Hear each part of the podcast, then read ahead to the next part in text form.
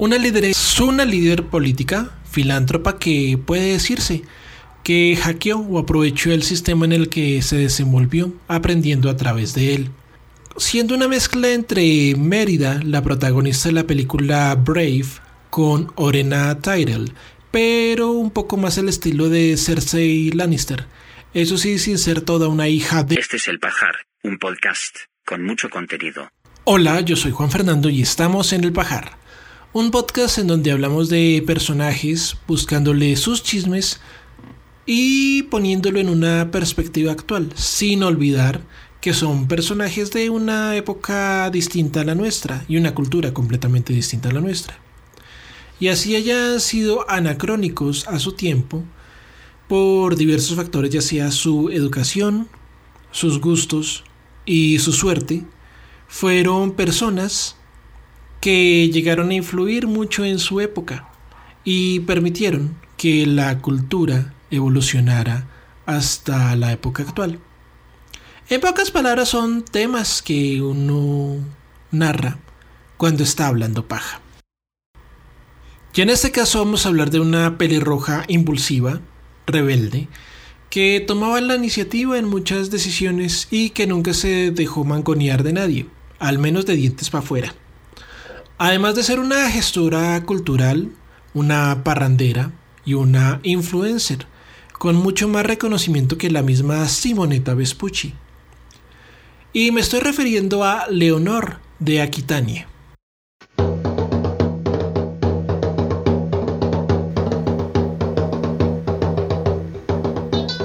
Leonor de Aquitania nació en Aquitania.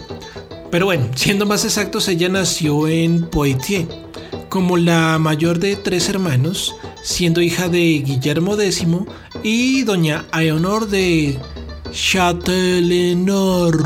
Em, bueno, efeméride. Leonor significa la otra Aeonor, o sea, como Aeonor Jr., lo que demuestra la altísima creatividad que tenían los padres con respecto a los nombres al menos este par de padres de familia. Pero igual son nimiedades. Tiempo después hubo gente que le puso una tracalada de nombres a sus hijos para que al final terminara llevándolos Pablito Pepito. Guillermo X era hijo de Guillermo de Poitiers, el primer trovador provenzal de la región. Eso ayudó a que él tuviese un amplio bagaje cultural, lo que lo influenció a que Leonor tuviera la mejor educación de la época y lo que hizo que ella fuera la persona que fue. Su padre le encargó a sus tutores que le instruyeran en matemáticas, aritmética, astronomía, historia, estrategia militar, también en algunos hobbies y juegos como damas, ajedrez, backgammon, algunos conocimientos en música, aprendiendo Leonor a tocar el arpa y el laúd. Y pues incluyendo ahí por último todas las competencias laborales que aparecen en la canción de Arroz con leche.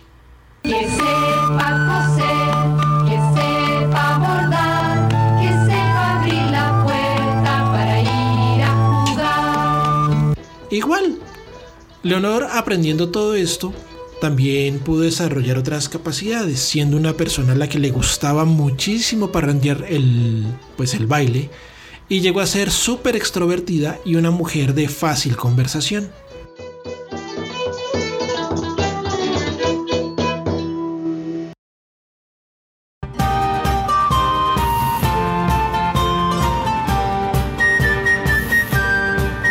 La expectativa de vida en la Edad Media era bastante corta, ya que pues una persona mayor de 30 años se podría considerar un anciano. Algo parecido a como lo ven algunos departamentos de recursos humanos en la actualidad. Pero igual, el entorno medieval llevó a que los hermanos de Leonor murieran bajo causas naturales, haciendo a Leonor la absoluta heredera del ducado de Aquitania que era un terreno bastante grande y próspero en comparación a el territorio francés, que era un territorio vecino. Así que muchos nobles estaban interesados en clavarle el diente a Aquitania. Y a Leonor. ¡Uy, qué mal! Todavía no porque era muy chiquita. ¡Qué bien! Igual cuando ella fue creciendo, desde los 12 años que fue que falleció su padre hasta los 15, estuvo bajo la tutoría del el rey Luis el Gordo, Luis VI. Y iba creciendo en gracia, inteligencia y belleza, lo que también hizo que a muchos nobles y personas les llamara la atención. Y no solamente belleza según las épocas medievales, sino también cercana a las épocas actuales.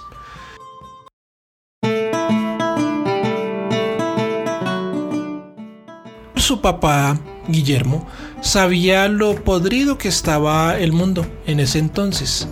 Así que antes de fallecer, encargó a través de su testamento a su retoñita a varios de sus compañeros más leales y puso también al rey francés en ese entonces, Luis el Gordo, que para no herir mucha susceptibilidad llamaremos Luis VI, mientras que encontraban un maridito apropiado para ella.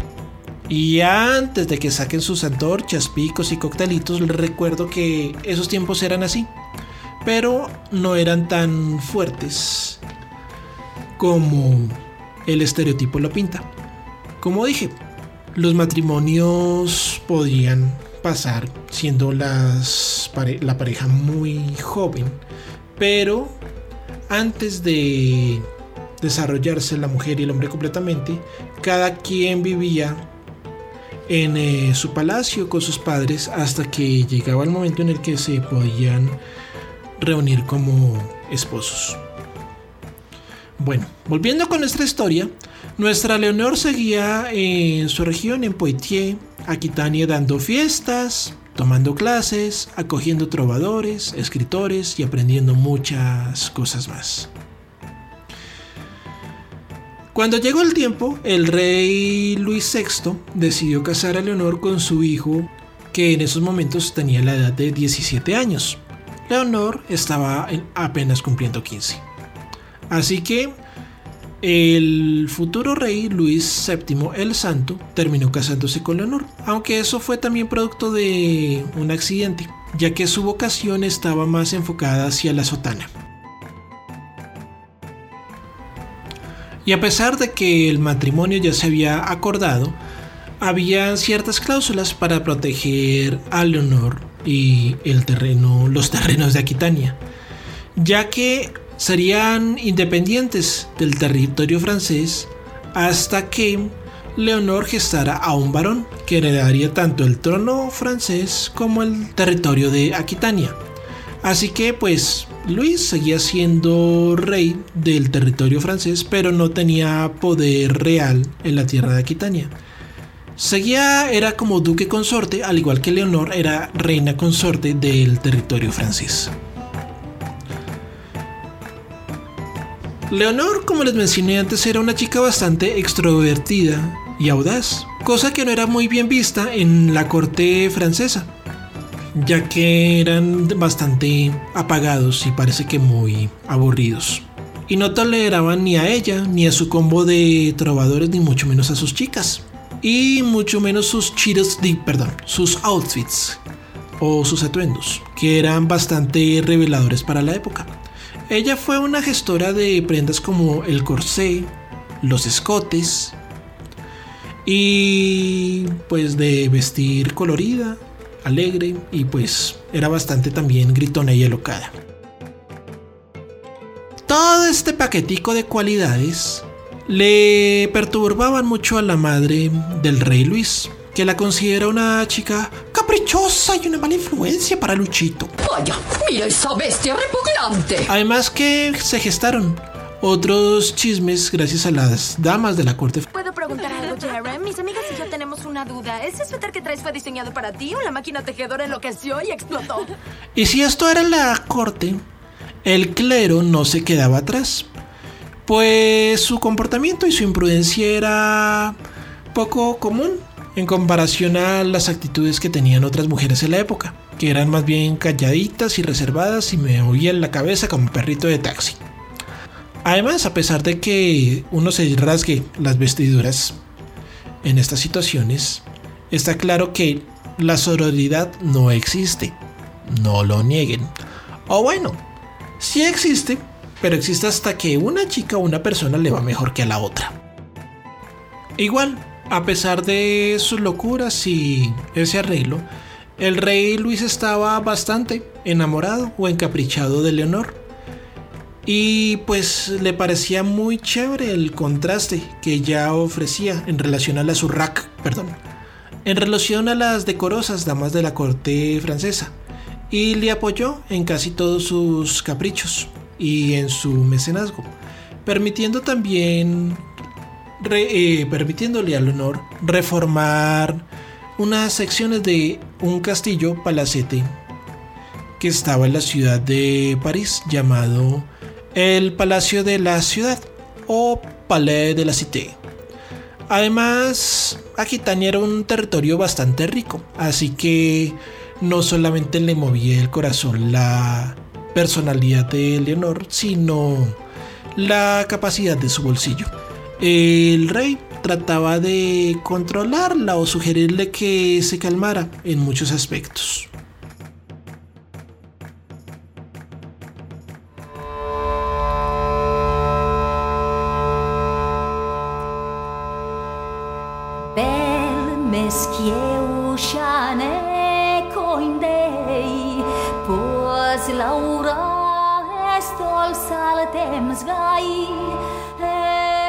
La vida en la corte seguía sin muchos percances y muy poquitas intrigas palaciegas, al menos no muy graves.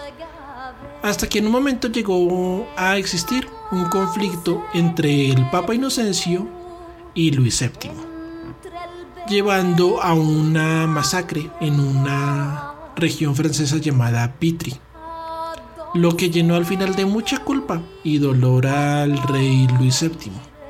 Mientras esto pasaba, igual Leonor seguía aconsejando a Luis y a veces intervenía en muchos asuntos de Estado, mientras también Leonor tenía sus problemas, porque la Casa Real eh, le estaba presionando para que le diera descendencia al rey Luis y descendencia masculina, porque la masculina no era así como muy importante en ese entonces, no mentiras, la femenina.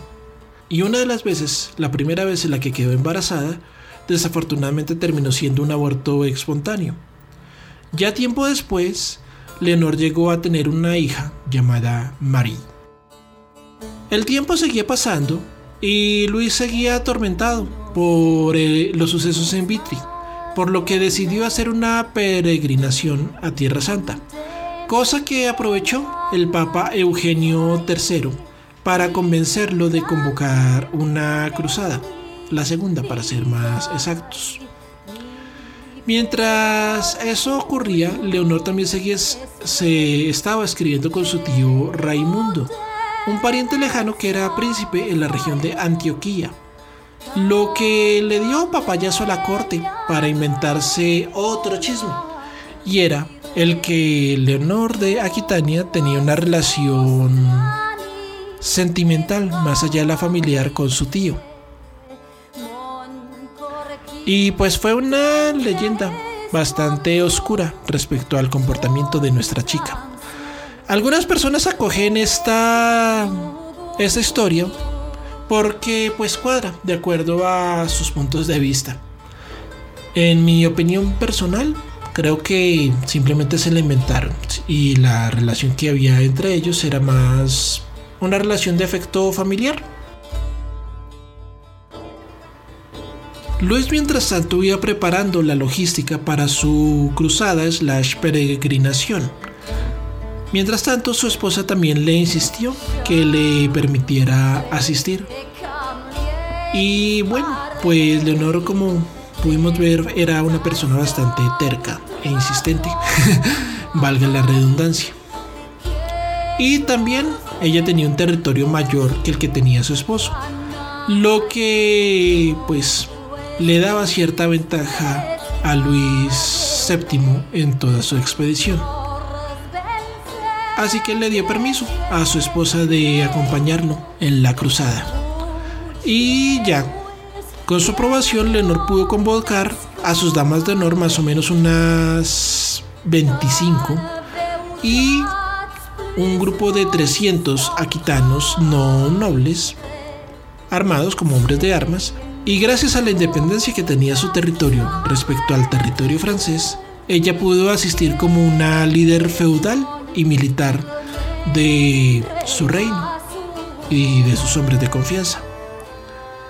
Cuenta la leyenda que tanto Leonor como sus damas iban vestidas cual amazonas, no amazonas tipo mitología griega o tipo Wonder Woman, sino como mujeres a caballo con un uniforme similar al del hombre, mejor dicho, ir lo suficientemente cómodas para marchar en eh, cabalgar en batalla.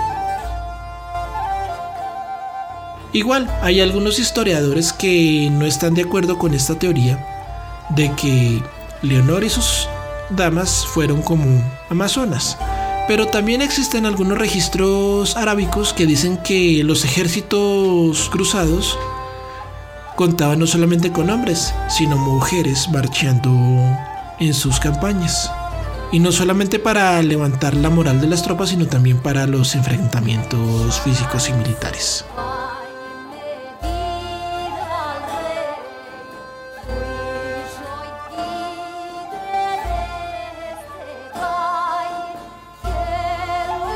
El rey Luis pudo haber sido un hombre muy noble, muy santo y muy piadoso, pero no era un líder militar.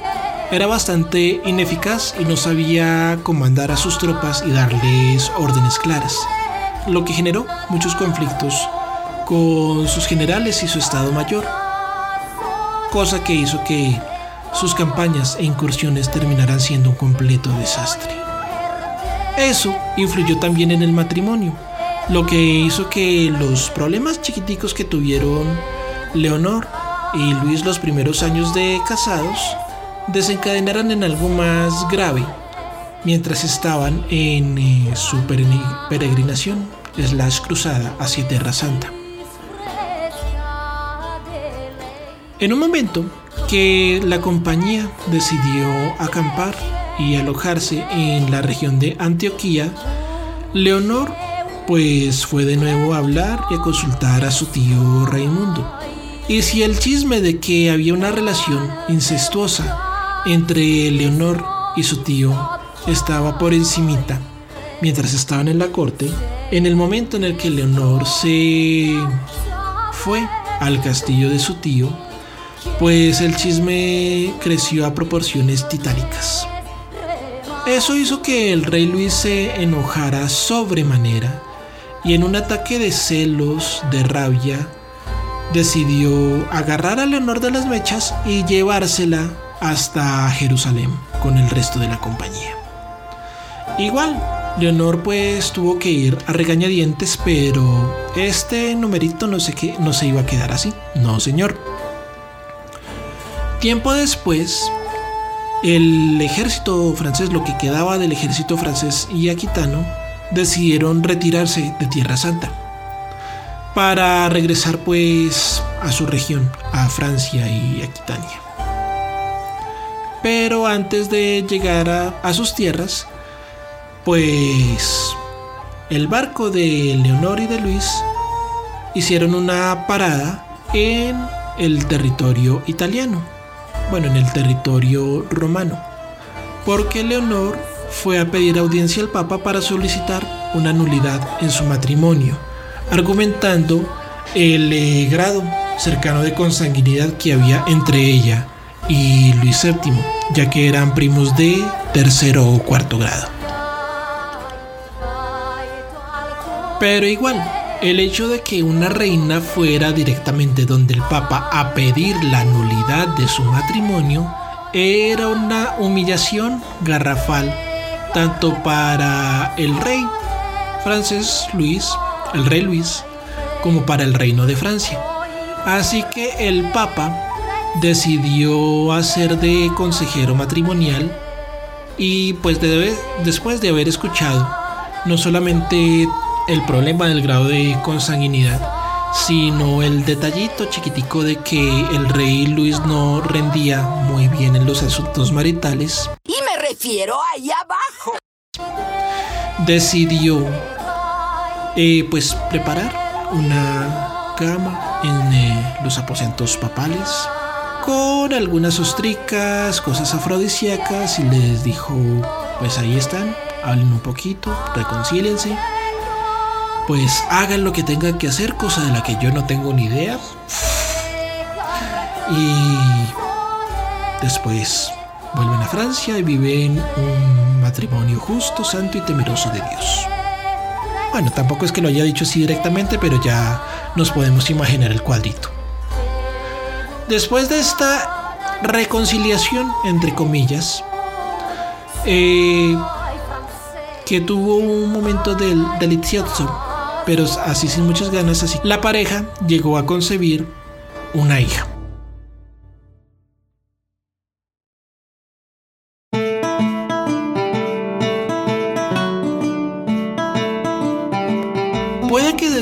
Afuera eh, pareciera que el matrimonio se había arreglado, pero cuando las cosas no funcionan, no funcionan así, se inventen el polvo más fuerte. Y ese matrimonio ya estaba desafortunadamente jodido. Así que Leonor llegó a convencer o mover las fichas para que en este caso Luis tomara la decisión de hacer la anulación del matrimonio. Y con ayuda de los arzobispos franceses, la pareja terminó felizmente divorciada, o en este caso con el matrimonio felizmente nulo. Con el mínimo de consecuencias para sus hijas, ya que ellas siguieron conservando sus apellidos y su legitimidad. Pues la manera en la que trataban en la Edad Media los hijos bastardos era bastante fuerte. Por ejemplo, veamos algunos episodios de Juego de Tronos. También se dice por chismes, eso sí, no se sabe si fue verdad, que Leonor a su regreso de Tierra Santa, pues había contratado o había adoptado a un criado sarraceno con el que se llevaba muy bien en términos culturales y términos íntimos. ¡Cielos, qué macizo! Pero también ese dato no estaba muy confirmado en la actualidad.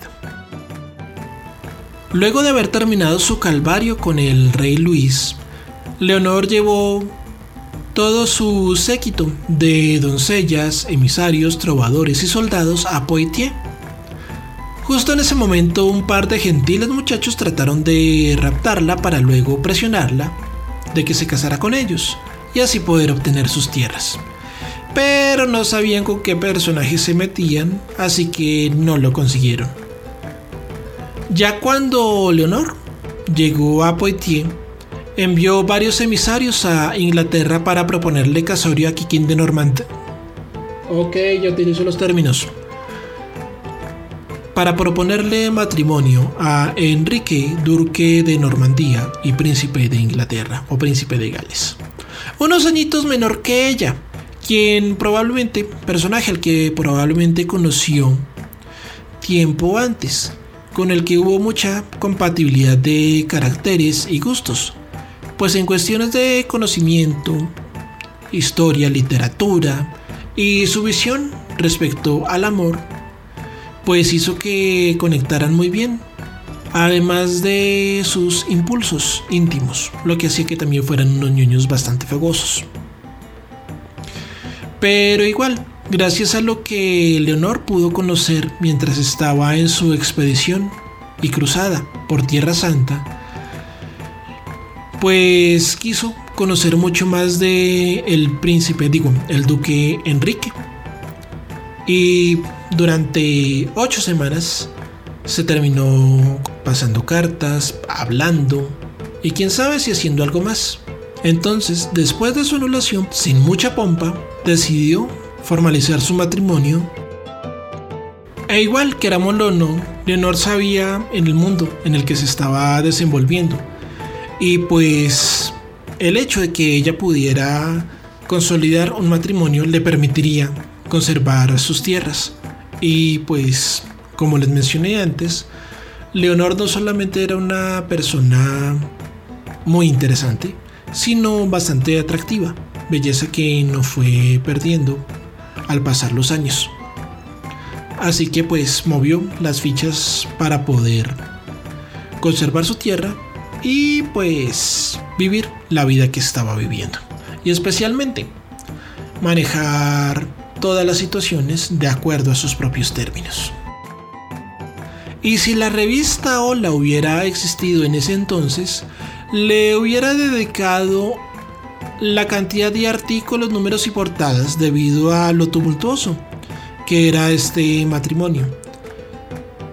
Pero también, además de tumultuoso, fue bastante consumado, al punto de que tanto Leonor, a la que los franceses consideraban estéril, y Enrique llegaron a tener la cantidad de 8 hijos e hijas, 5 varones y 3 niñas, entre los que están los famosísimos Juan Citierra y Ricardo Corazón de León.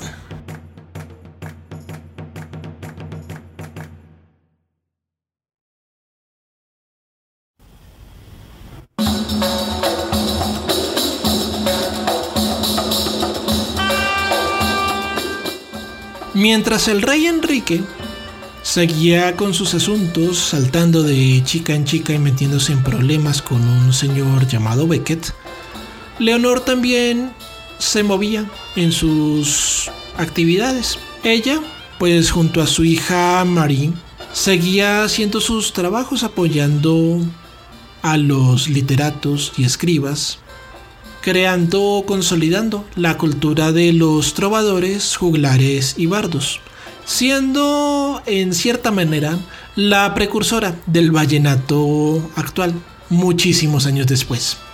¿Y por qué?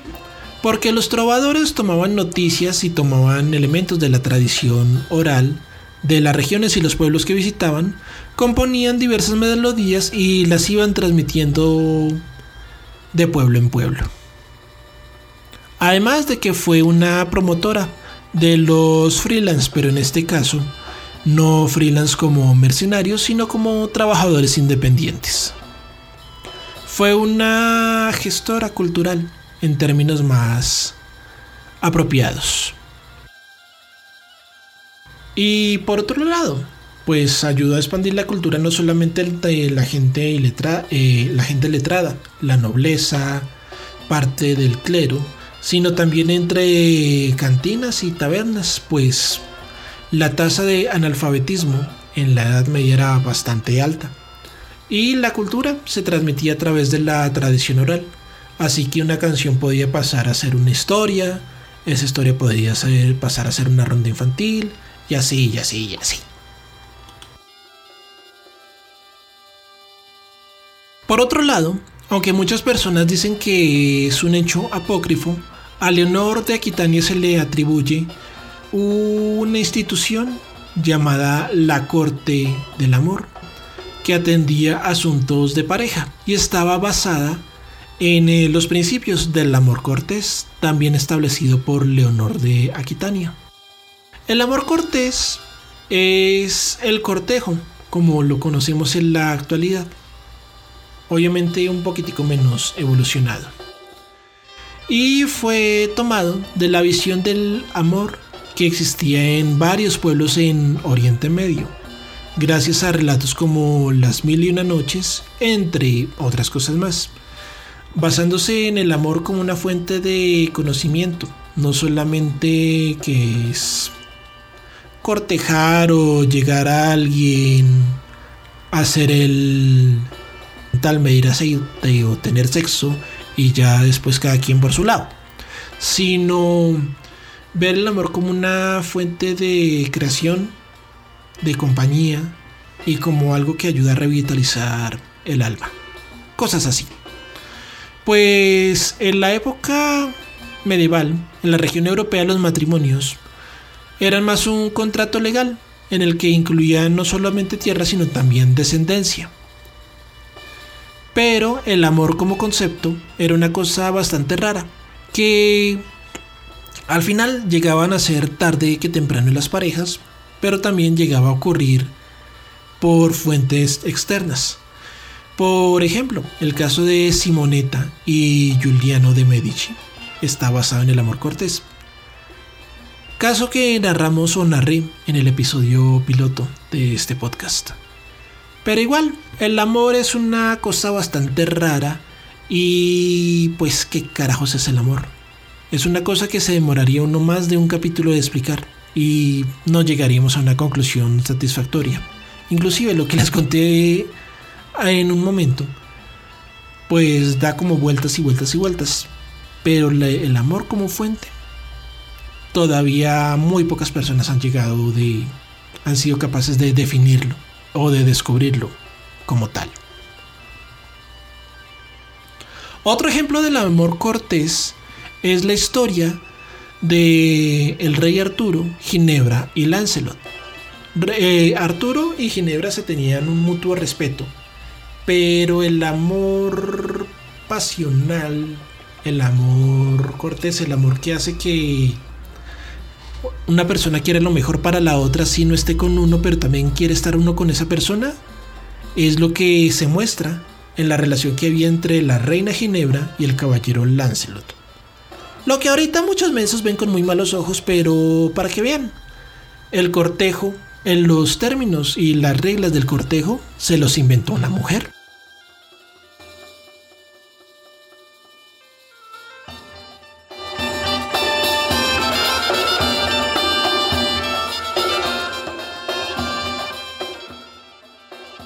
Las cortes de amor en Poitiers eran el equivalente verdadero a una terapia de pareja. Así que posiblemente la situación que tuvo Leonor con Luis en Roma también le inspiró para montar este numerito. Era la solución perfecta para las tusas. Ya fueses hombre o mujer, ibas al castillo de Leonor, exponías tu caso y ella con sus chicas y sus trovadores analizaba la situación y pues trataban de darte una respuesta satisfactoria a tu problema. Entonces todos los que iban con el corazón achicopalado, sin tratar de cancelar o funar a la persona implicada en que su cocorito terminara molido como licuadora, terminaban solucionando la mitad del, eh, del problema. Y por otro lado, también le daban material e inspiración a los trovadores para montar sus canciones o canzonetas. Pues todos estos datos los terminaban narrando cantando de pueblo en pueblo. Obviamente respetando y cambiando los nombres por respeto e intimidad de los implicados, en especial de la víctima que acudía a la corte de amor. Y si por alguna casualidad la persona que causó ese daño emocional escuchaba la canción, no podía decir nada ya que la ponía en evidencia. Y si llegaba a acudir a la corte de amor a exponer su otro punto de vista, pues obviamente podía recibir otro consejo, pero también tenía que exponer el por qué dañó el corazón de la otra persona. Por otro lado, eh, si queremos dar, si quiero darles un ejemplo de trovadores en la cultura popular, puedo decirles que el mejor ejemplo de trovador es Alan Dale, uno de los colegas de Robin Hood, pero también un muchacho llamado Taliesin, que era un chico de 12 años que supuestamente estuvo tanto en las cortes del rey Arturo como en varias cortes del reino británico. Y también una versión más actual podría decirse que es Jaskier, el compañero de Gerald en la saga del brujo. Otro de los muchachos a los que Leonor acogió o que ayudó a promover la cultura británica en la época medieval fue el señor Eugène de Troyes que hizo o acumuló la historia del rey Arturo y Ginebra y la cristianizó. Igual, todos estos datos dan la oportunidad para varios capítulos, no solamente sobre los trovadores y los vallenatos, sino sobre la historia de el rey Arturo. Y pues no lo neguemos también sobre la saga de El Brujo, hecha por Andrei Psakowski.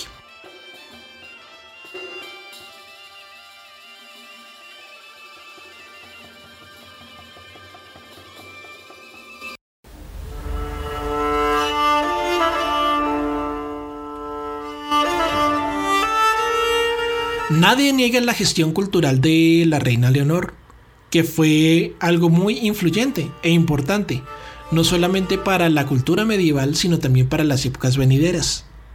Pero tampoco hay que olvidar que Leonor era política, reina y madre.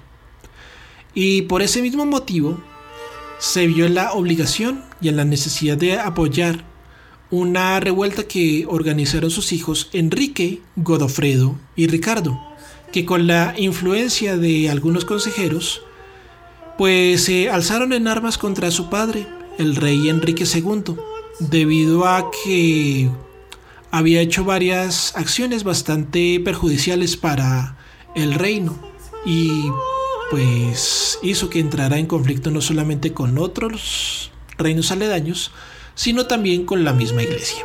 Pues Leonor sabía que sus hijos tenían pocas tropas y muy malos pertrechos, así que tuvo que acudir a un viejo conocido de ella, el rey Luis VII de Francia. Y pues tratar de convencerlo tan por el ala religiosa, a él estaba endulzando el oído, mientras que sus hijos seguían ahí peleando en el territorio inglés. Al final pudo convencer a Luis y él les dio algo de tropas y pertrechos. Pero eso al final no funcionó. Y tanto Leonor como Enrique Jr., Godofredo y Ricardo terminaron presos, esperando lo peor. Al final, por influencia de Juan Plantagenet, que después se iba a llamar Juan Sin Tierra,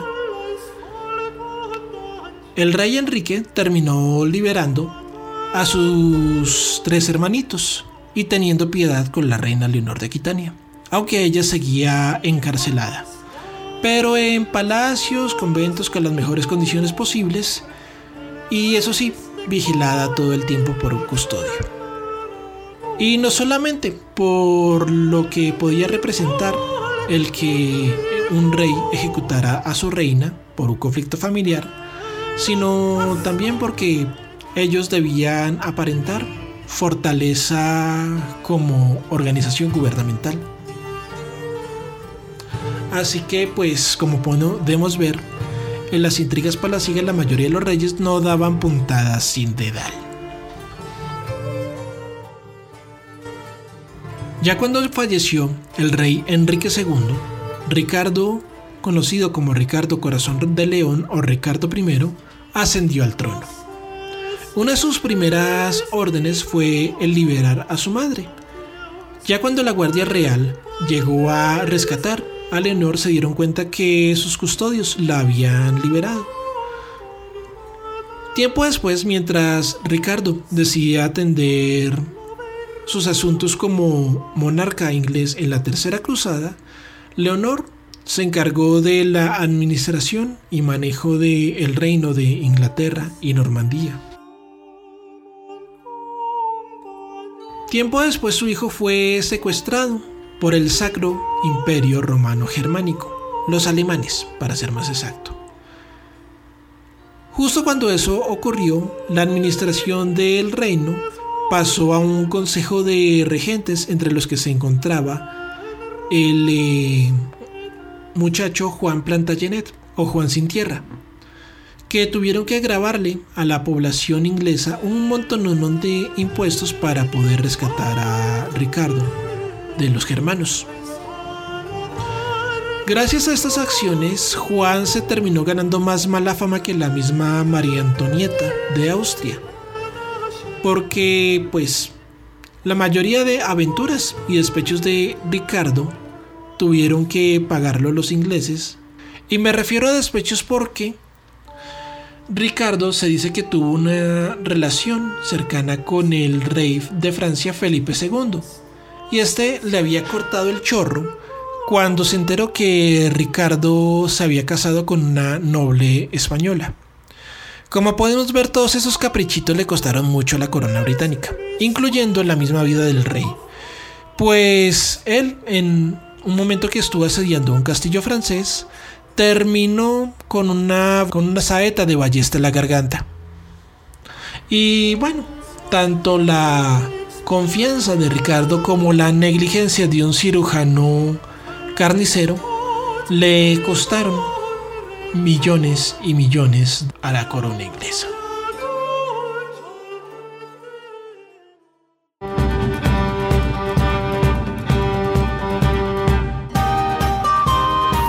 Leonor murió en el año 1204 y fue sepultada en la abadía de Fontevraud junto a su esposo Henry y su hijo Ricardo. Ella murió a la edad de 81 años. Se dice que con una dentadura perfecta, algo que era muy poco común en la época.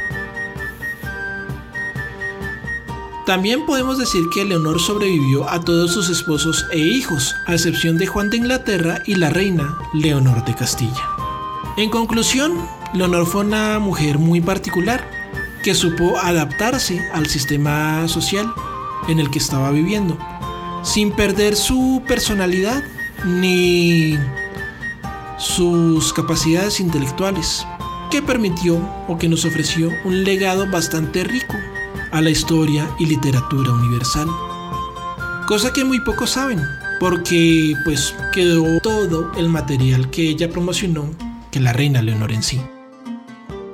También se puede decir que Leonor fue una de las primeras precursoras del feminismo y de la igualdad de educación y oportunidades. Además, cosa muy importante, fue lo suficientemente aguerrida y cortés para que sus ideas y propuestas salieran a la luz, lo que hacía que sus ideas fueran casi tan atractivas como ella lo fue. Y sí, yo sé que eso es muy superficial, pero así funciona el mundo cosa que ahorita a muchas personas les falta por aprender. En fin, Leonor fue una mujer muy interesante, adelantada a su tiempo. Fue una persona que ayudó a definir la cultura e identidad de casi todo un continente y una época.